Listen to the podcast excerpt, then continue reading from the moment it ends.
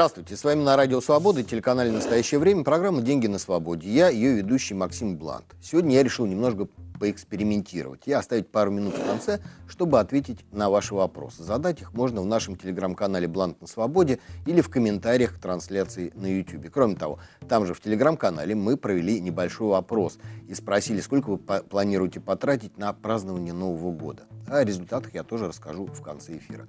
Все это потребует времени, поэтому не буду его терять. Сегодня в программе. Большие деньги. Почему в мире растет неравенство? Деньги на праздник. Сколько стоит Новый год?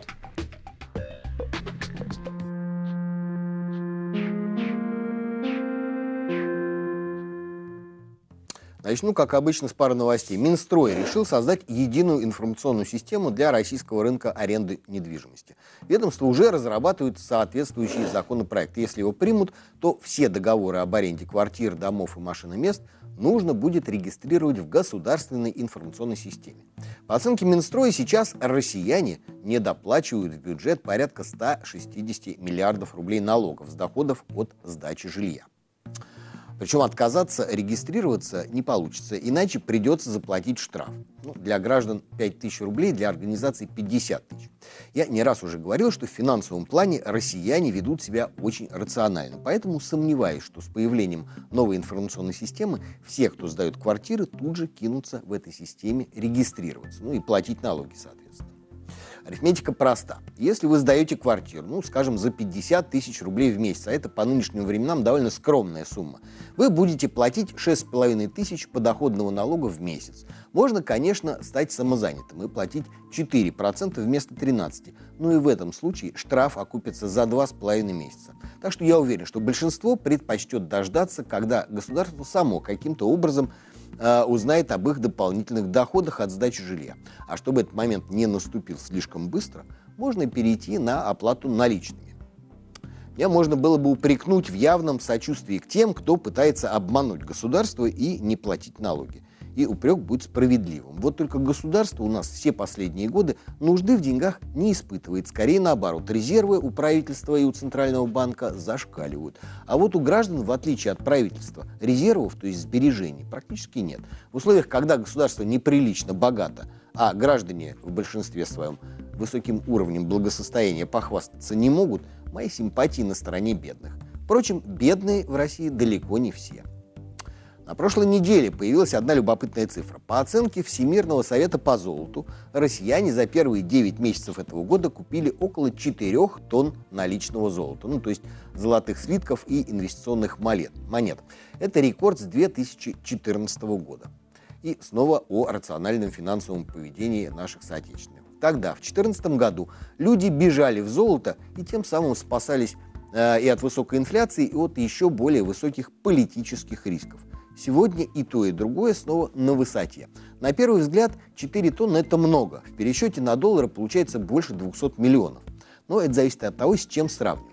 Американцы, например, тоже спасаются от инфляции и активно покупают наличное золото. Но они э, боятся пузыря на фондовом рынке. И э, что эти пузыри начнут лопаться. В США за тот же период, что и в России, физические лица купили 90 тонн.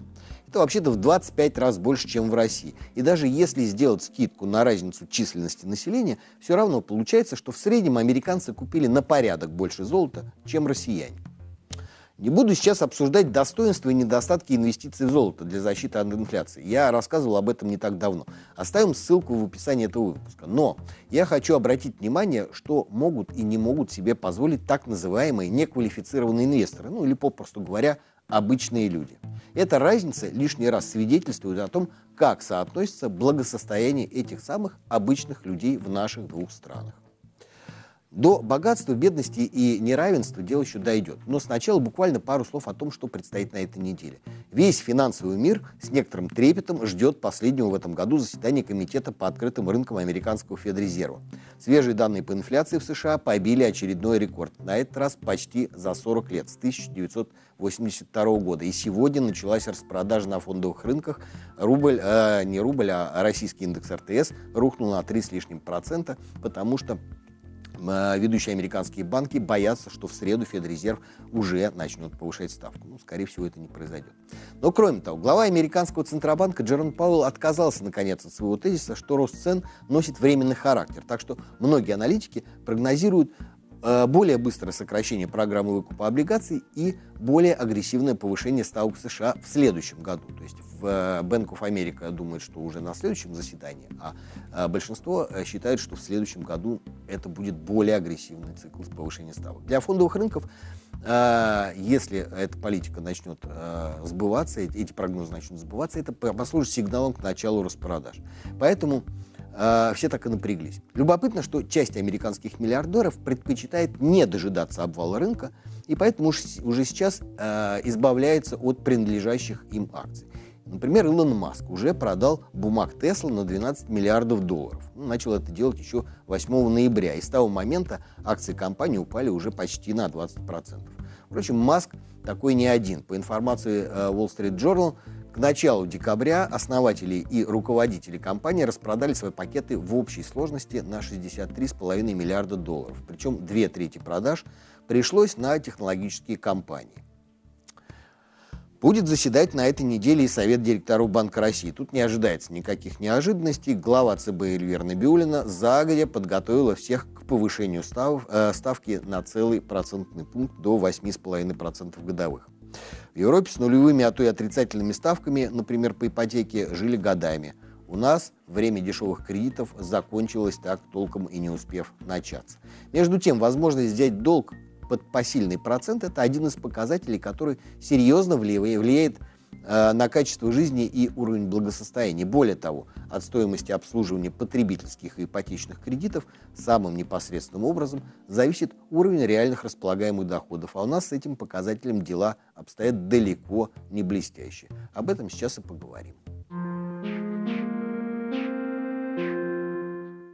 На прошлой неделе исследовательская компания World э, Inequality Lab, которая э, занимается изучением проблемы неравенства в мире, опубликовала масштабное исследование по своей непосредственной теме, по результатам нынешнего года. Так вот, несмотря на небывалые программы помощи, э, несмотря на прямые раздачи денег населению, несмотря на заметное поливение практически всей мировой политики – доля мирового богатства в руках миллиардеров во время пандемии достигла рекордных значений, причем таких, о которых мир не помнит со времен дикого капитализма. Более того, последние два года неравенство росло даже быстрее, чем до начала коронакризиса. Подробнее о результатах исследования Алена Вершинина. Лаборатория мирового неравенства при Парижской Сенспо занимается, как собственно и следует из ее названия, изучением проблемы неравенства в мире. В ее новом докладе, основанном на работе более сотни исследователей, представлены данные о различных аспектах неравенства на 2021 год. Один из главных выводов работы – пандемия существенно усилила имущественное неравенство. На сегодняшний день примерно 2750 миллиардеров контролируют 3,5% состояния всего мира, тогда как еще в 1995 году эта доля составляла лишь 1%. Причем неравенство в распределении богатства находится на пиковом уровне во всех странах. Коронакризис усугубил неравенство между очень богатыми и остальными группами населения. Тем не менее, в богатых странах вмешательство правительства предотвратило массовый рост бедности. Однако этих шагов не сделали правительства бедных стран. Это показывает важность социального государства для борьбы с бедностью. Если из глобального исследования, проведенного в этом отчете, можно было бы извлечь всего один урок, тогда вот он. Неравенство всегда является политическим выбором. Неравенство в доходах и богатстве растет почти повсеместно с 1980-х годов. Однако этот процесс не везде равномерен. В одних странах наблюдается резкий рост неравенства, включая США, Россию и Индию, в то время как в других страны Европы и Китай он был значительно меньше. В 2021 году, после трех десятилетий глобализации, неравенство во всем мире все еще остается ярко выраженным. Сегодня оно примерно на том же уровне, что и в начале 20 века. Как следует из доклада, во время пандемии мировое имущественное неравенство росло рекордными темпами. Авторы констатируют, констатируют, за 2020 резко увеличилась доля мировых миллиардеров в мировом благосостоянии. И такого не было за всю историю наблюдений. По оценкам исследователей, совокупное состояние беднейшей половины всего человечества равняется лишь 2% состояния самых богатых людей мира. Давайте посмотрим, как это неравенство богатства выглядит для отдельных стран. Возьмем для примера Россию, Китай, США и две ведущие европейские экономики – Францию и Германию. Еще один важный показатель неравенства – это неравенство доходов. Наибольшее неравенство в доходах отмечается на Ближнем Востоке и в Северной Африке. Там 10 10% самых богатых принадлежит почти 60% доходов всего региона. На втором месте по неравенству идет регион, по-русски называющийся Черная Африка, а по-английски скорее тропическая Африка. Там на 10% самых богатых приходится 57% доходов. Далее идут Латинская Америка и Южная и Юго-Восточная Азия.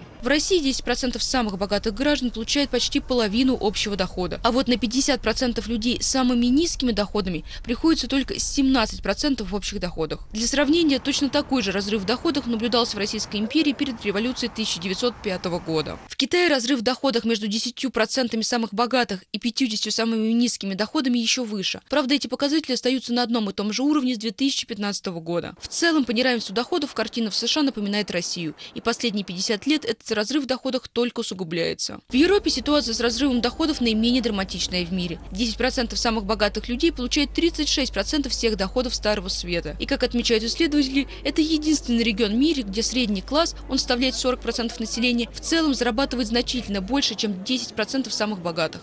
Мне, в принципе, понятен, даже симпатичен пафос французских исследователей. Проблема неравенства уже не первый год, одна из главных тем на Всемирном экономическом форуме в Давосе. Богатейшие люди мира единодушны в том, что неравенство – одна из главных угроз существующему миропорядку.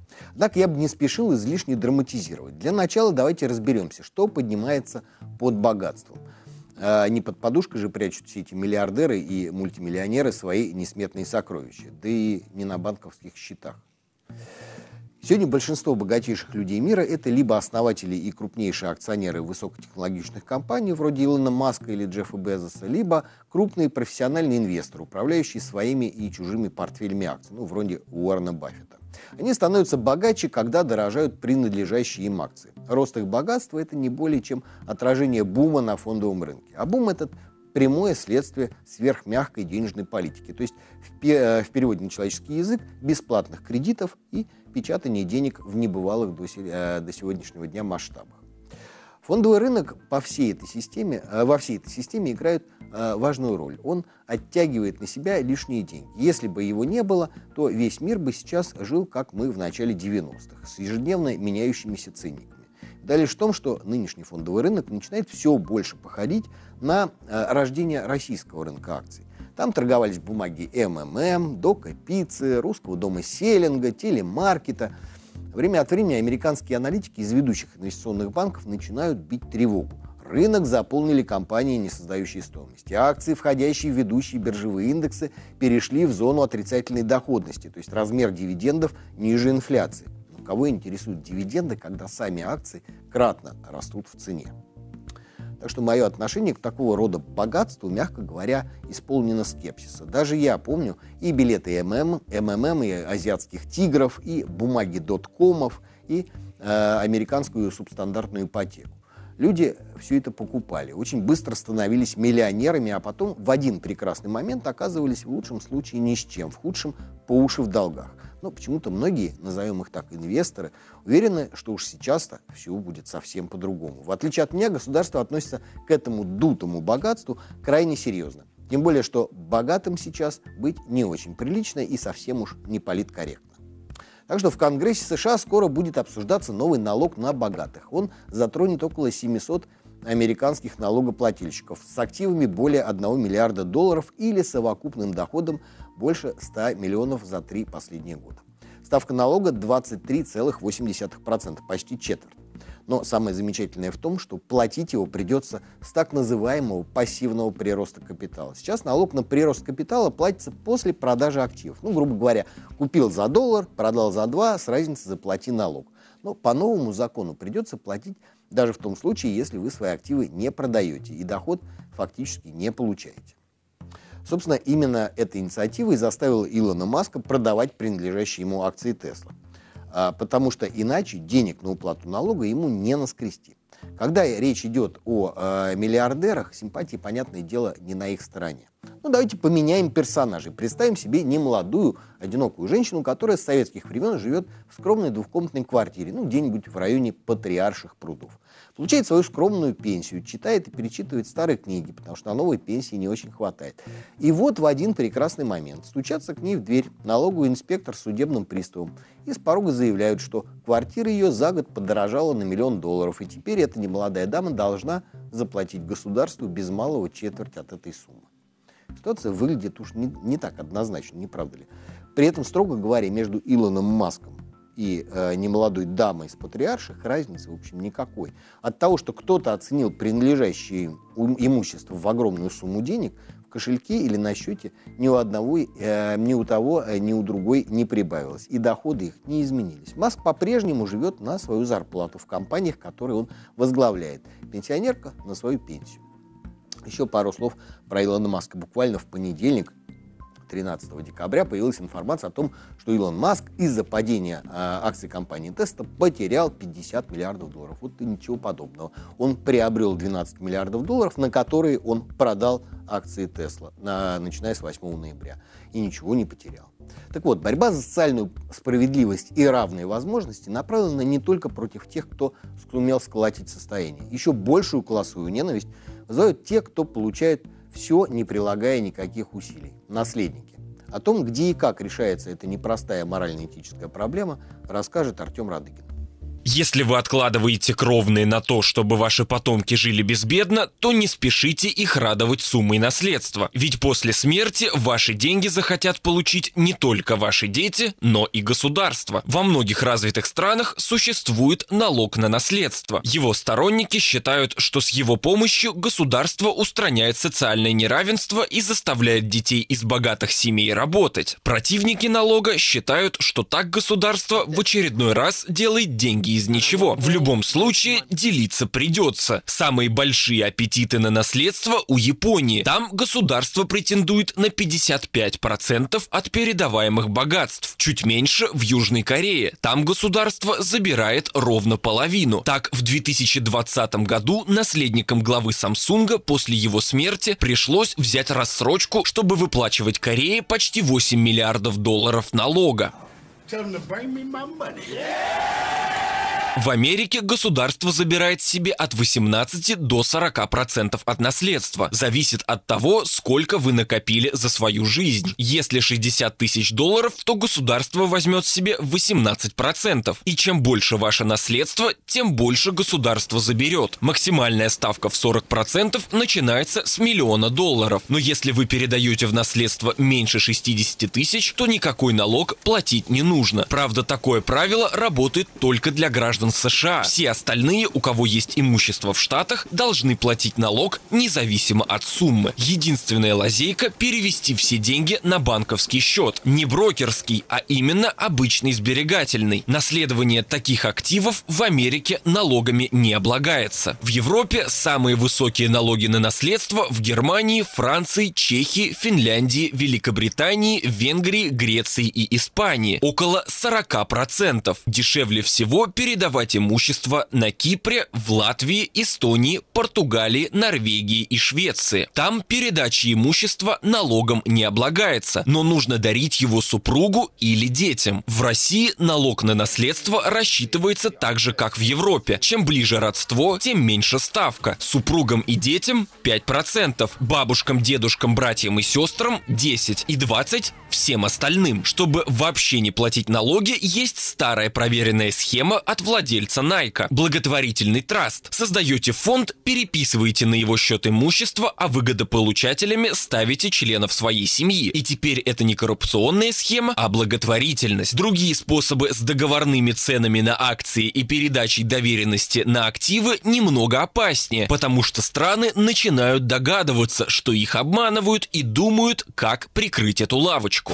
Ёкарный бабай, надо что-то делать! Некоторые миллионеры огородили себя от налога на наследство тем, что решили своим детям его не оставлять. Инвестор Уоррен Баффет свои 85 миллиардов долларов отправил в благотворительный фонд, который он открыл с Биллом Гейтсом. Сооснователь Microsoft тоже переписал большую часть своих денег на свой с Баффетом фонд, а своим детям, чтобы не испортить их богатством, Гейтс оставит всего по 10 миллионов долларов. Ну, если честно, я не думаю, что Гейтс, Баффет или другие миллиардеры, которые решили отписать львиную долю своего состояния на благотворительность, сделали это для того, чтобы не платить государству налог на наследство. В любом случае, этот шаг вызывает уважение. Забота о потомстве – один из самых сильных человеческих инстинктов, а способность его побороть свидетельствует как минимум о житейской мудрости. Но и в иронии Артема есть лишь доля шутки. Я сторонник частной собственности и считаю, что человек сам должен решать, кому достанется имущество, которое он скопил за жизнь самой семье или любимой кошке или голодающим детям Африки. И государство, в чью пользу он исправно платил налоги, вовсе не должно налагать лапу на то, к чему отношения по большому счету не имеет. К тому же, если говорить о России, на практике в 90 случаях из 100 мы возвращаемся к нашей пенсионерке с патриаршей. Главное, если не единственное, что может оставить детям большинство россиян, это жилье, которое за последние годы очень сильно подорожало. Но от этого только хуже, поскольку жилье это, как правило, единственное, и рост его стоимости только бьет по карману из-за высоких налогов на имущество. Заставить платить, э, заставь платить еще и высокий налог на наследство, и получишь пополнение в армии бедных и дополнительный повод для социального недовольства. А теперь, как я и обещал, результаты опроса о том, кто сколько планирует потратить или уже потратил на празднование Нового года. Итак, вопрос звучал так. При каких... Э, ой, простите. Э, сколько вы планируете потратить на празднование Нового года, имеется в виду э, подарки, стол и путешествия. И варианты были такие. Э, столько же, сколько в прошлом году. Так э, ответило 23%. Э, меньше, чем в прошлом году, 26%. Э, нисколько, потому что нету денег, 31%. Это был самый популярный ответ. И нисколько, э, потому что деньги есть, но тратить жалко, ответил 20%. И тут я, как обычно, с большинством, э, потому что это именно то самое рациональное финансовое поведение – не сколько потому, что уже все потратил, и в условиях инфляции это самое разумное, что можно делать. Тратить быстрее, чем деньги обесцениваются. Итак, но мы не единственные, кто э, заинтересовался темой предновогодних трат. С подробностями о других опросах Анна Хламова. Консалтинговая компания Deloitte опубликовала результаты исследования о том, сколько денег россияне готовы потратить на встречу нового 2022 года. Опрос проводился в интернете с 20 октября по 1 ноября. В нем приняли участие 1600 респондентов в возрасте от 18 до 65 лет. Результаты исследования показали, что в среднем это 27,5 тысяч рублей, что на 2,5 тысячи больше, чем в прошлом году. По данным Deloitte, из этих денег в среднем 42% пойдет на застолье, 14% на развлечения населения. Отдельно авторы опроса поинтересовались подарками. На них россияне закладывают 44% своего новогоднего бюджета. Если говорить о конкретных суммах, 38% респондентов готовы потратить на подарки до 5 тысяч рублей, 15% до 10 тысяч рублей, 37% более 10 тысяч. Из них 22% опрошенных порадуют своих близких деньгами, 34% конфетами и шоколадом. На первом месте косметика и парфюмерия. За нее проголосовали 36% респондентов. 10% опрошенных не планируют дарить подарки вообще. Также Deloitte выяснил, что россиянам было бы приятнее всего найти под новогодней елкой. Чуть меньше четверти респондентов проголосовали за умные аксессуары, 27% хотели бы получить косметику и парфюмерию, на первом месте – деньги. Это лучший подарок более чем для половины опрошенных. Еще одно исследование на эту тему, но с другой выборкой, провел портал по поиску работы Superjob. Они опросили 5000 человек из всех регионов России. Среди опрошенных заранее планируют свои траты на Новый год всего 35%. Около половины вообще не ведут таких расчетов. По данным Superjob, без учета подарков, в среднем россияне собираются потратить на празднование Нового года и новогодние каникулы 18,5 тысяч рублей, что всего на 200 рублей больше, чем в прошлом году. Больше всего москвичи, около 23 тысяч рублей, меньше всего жители Волгограда – 14 600 рублей.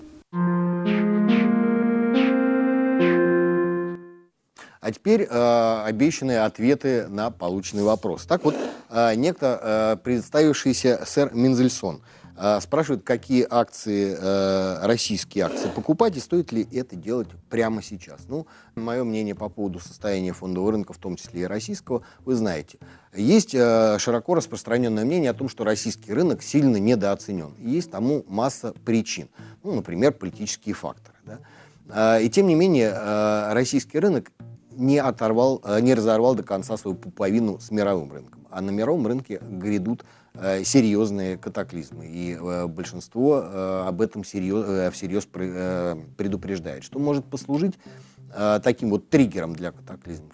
это, скорее всего, будет начало повышения ставок в США, которое может начаться действительно уже в начале этого, следующего года.